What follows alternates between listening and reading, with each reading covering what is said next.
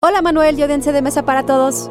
En la cápsula anterior hablamos del uso de juegos de rol para llevar la lectura a los jóvenes. Pero, ¿qué es un juego de rol?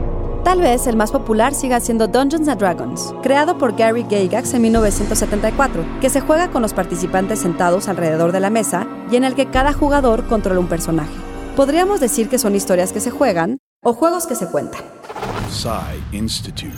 Masterpiece Your Life. En un juego de rol o RPG, los participantes asumen el papel de su personaje para desarrollar la historia en conjunto, determinando sus acciones de acuerdo con su caracterización, y el éxito depende de un sistema formal de reglas y las tiradas de dados, dentro de las cuales se pueden improvisar libremente. Sus elecciones dan forma a la dirección y al resultado del juego.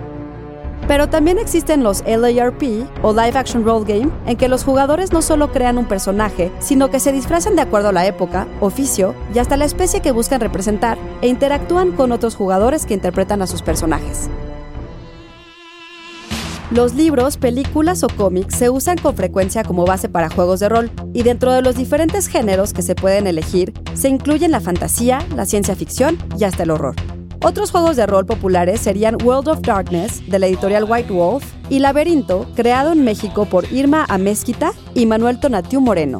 Idea original de Blanca López, guion de Antonio Camarillo. Soy Ana Goyenechea y nos escuchamos en la próxima cápsula SAE.